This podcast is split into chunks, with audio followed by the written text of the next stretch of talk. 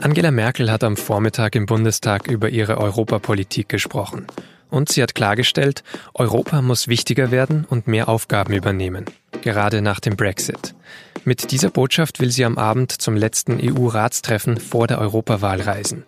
Dort werfen ihr aber einige Staats- und Regierungschefs vor, dass sie Europa in Wahrheit ausbremst. Was ist da dran? Darüber spreche ich mit dem SZ-EU-Experten Daniel Brössler. Mein Name ist Vincent Vitus Leitgeb. Sie hören auf den Punkt.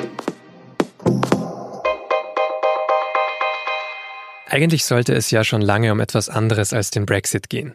Beim EU-Ratstreffen sollte eigentlich über Europas Verhältnis zu China gesprochen werden, über Innovationen, über Klimaschutz, und auch Angela Merkel wollte in ihrer Regierungserklärung eigentlich genau diese Themen ansprechen.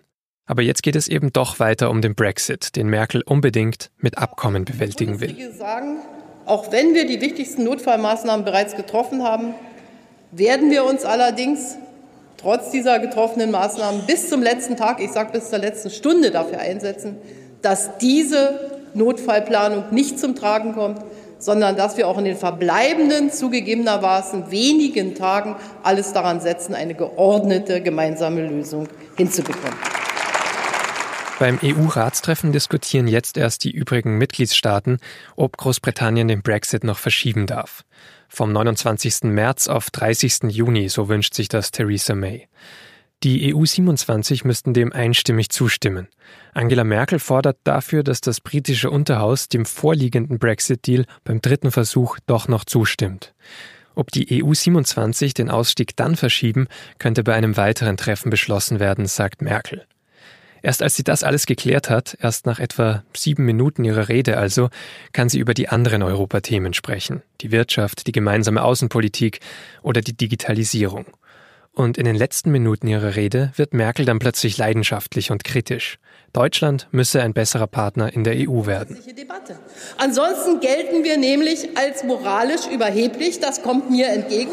Oder wir gelten als zu Prinzipien trau, oder wir gelten als, gelten als kompromissunfähig. Und wir können noch so viele Lippenbekenntnisse für ein tolles Europa und wie wir alle zusammenarbeiten machen wollen. Die Wahrheit ist konkret, meine Damen und Herren. Das ist leider in vielen Fragen der Fall. Und über diese Europarede von Angela Merkel rede ich jetzt mit Daniel Brössler, der aus Berlin zugeschaltet ist. Herr Brössler, wie überzeugend fanden Sie denn dieses Europabekenntnis von Merkel? Naja, es war eine Rede, in der die Kanzlerin zumindest bestimmten Konflikten äh, nicht aus dem Weg gegangen ist, wo sie ein paar Punkte genannt hat, wo sie verlangt hat, dass äh, wir uns auch bewegen müssen, wenn es darum geht, die Industrie zu stärken und äh, man auch vielleicht Regeln lockern muss, um äh, große europäische Unternehmen zu ermöglichen, die auf dem Weltmarkt dann bestehen können. Also sie hat äh, schon ein paar konkrete Punkte genannt und es war jetzt keine Wohlfühlrede, wo alle applaudieren konnten, sondern die hat dann durchaus auch äh, für Kontroversen im Bundestag gesorgt. Insofern war das jetzt keine Sonntagsrede. Was hat Sie an der Rede am meisten überrascht? Sie hat eigentlich einen sehr interessanten Dreh gewählt. Sie hat zwei Themen die äh, äh, vordergründig nichts miteinander zu tun haben, verknüpft. Sie hat gesagt, es gibt hier eine Diskussion um Uploadfilter und es gibt eine Diskussion um Rüstungsexporte. Und in beiden Fällen, sagt sie, müssen wir als Deutsche uns überlegen, wir haben unsere Diskussion im eigenen Land, aber wir stehen nicht alleine und wir müssen schauen, wie funktionieren wir in der Europäischen Union als Partner und können wir uns immer hinstellen und sagen, unsere Position ist die äh, einzige, die funktioniert und ein Angriff auf den Koalitionspartner war es deshalb, weil es natürlich hier vor allen Dingen um die Rüstungspolitik äh, ging. Äh, die SPD macht sich stark für eine starke Rüstungskontrolle. Das sieht die Kanzlerin hier deutlich anders und sagt, wir müssen Kompromisse eingehen. Wenn wir gemeinsame europäische Rüstungsprojekte haben, dann müssen wir eben auch überdenken, ob unsere nationalen äh, Exportregeln immer gelten können. Aber war das denn bisher wirklich immer so, dass Deutschland eine starke Position hatte und die wirklich immer durchgezogen hat und da gar nicht auf die anderen zugegangen ist?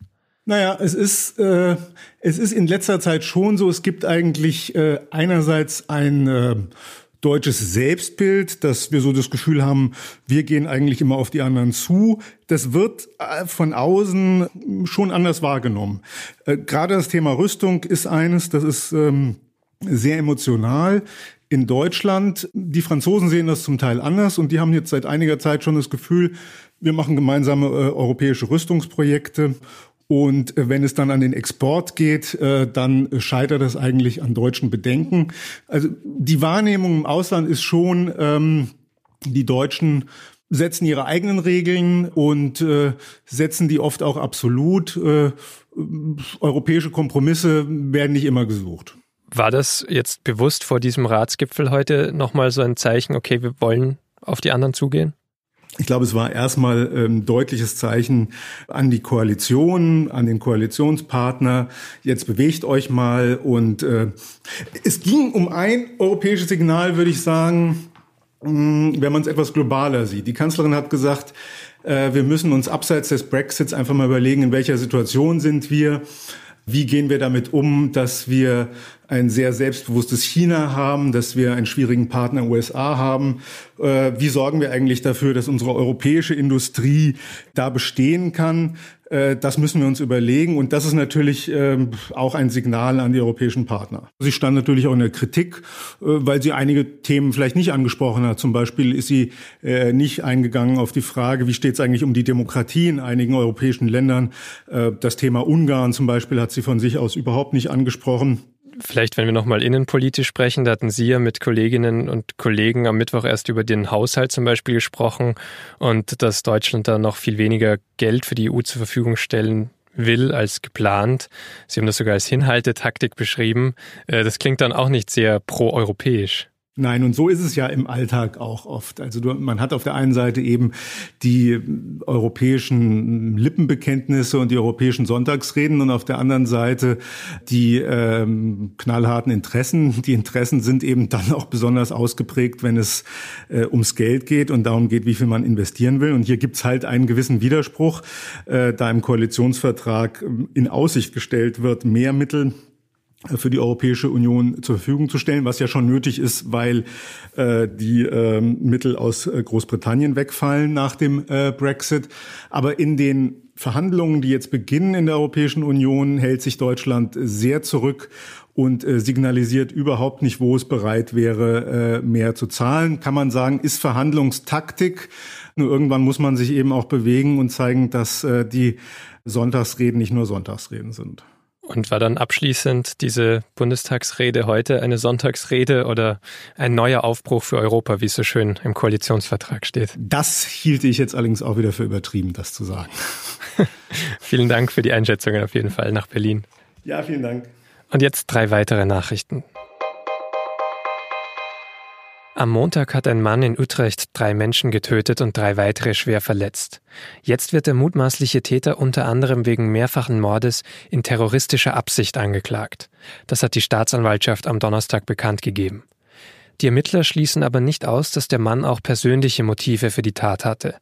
Dann wohl in Kombination mit einer Radikalisierung, wie es heißt.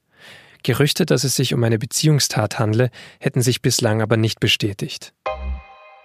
Der Verfassungsschutz soll leichter bei Chats auf Messenger-Diensten wie WhatsApp und Telegram mitlesen können.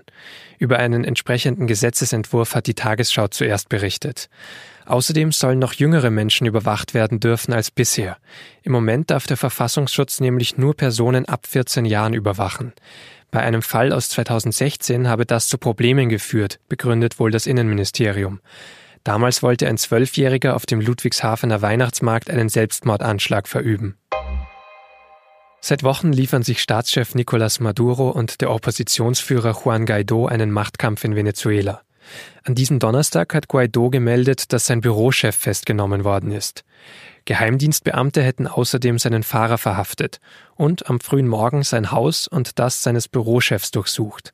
Guaido hat die UN-Menschenrechtskommissarin dazu aufgerufen, sich dafür einzusetzen, dass die beiden Männer wieder freigelassen werden.